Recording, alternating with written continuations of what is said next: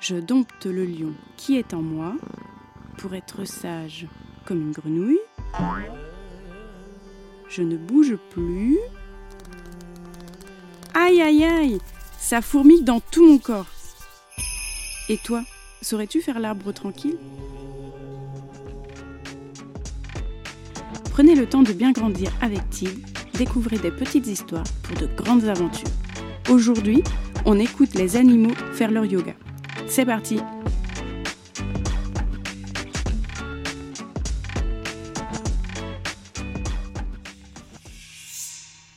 Un petit peu plus à droite, un petit peu plus à gauche.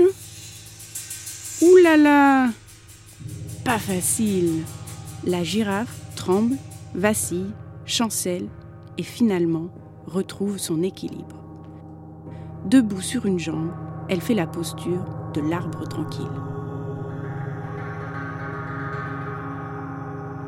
De l'autre côté, le lion fait de la souplesse. Allez, encore un petit effort et je vais réussir à toucher mes pieds, pense-t-il. Mais qu'est-ce que mes pieds sont bas À moins que ce soit mes pattes. Peut-être que mes pattes sont trop courtes. Pas facile. Pendant que le lion est perdu dans ses pensées et revoit en détail son anatomie, le singe, quant à lui, essaie de rester bien sage. Le singe adore amuser tout le monde et faire des grimaces. Il est le champion pour toucher son nez avec sa langue, danser sur ses mains ou encore se balancer d'arbre en arbre. Mais pour rester bien sage, ça, ça c'est autre chose. Surtout qu'un oiseau a décidé de profiter de l'occasion pour lui tourner autour et tout faire pour le déconcentrer. Pour une fois que ce n'est pas le singe qui s'amuse à l'embêter,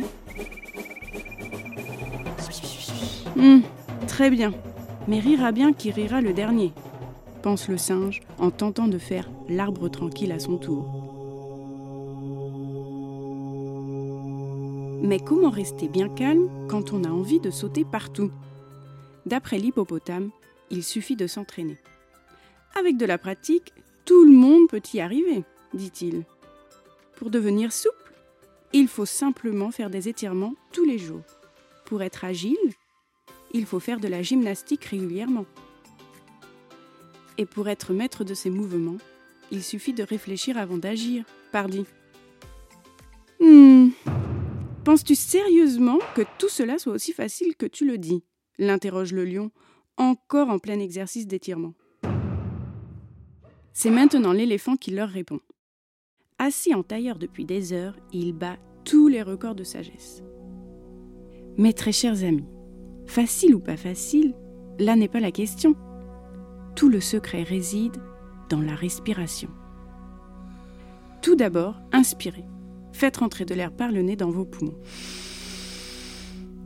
Puis, expirez en soufflant tout l'air par la bouche.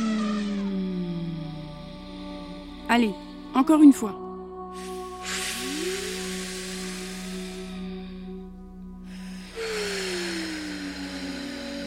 Vous voyez Je suis certain que vous sentez déjà que cela vous relaxe.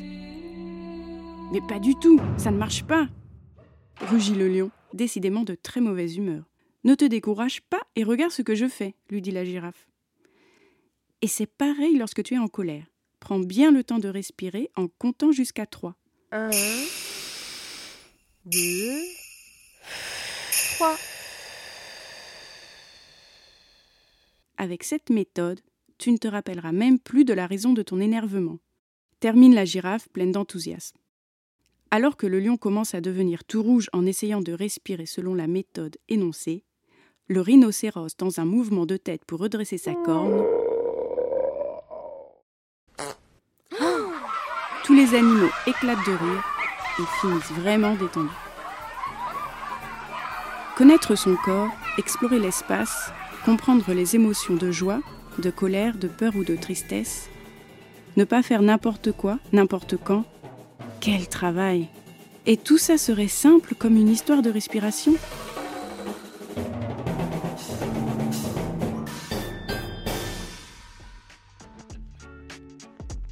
L'histoire est finie pour aujourd'hui. Tid, le temps de grandir.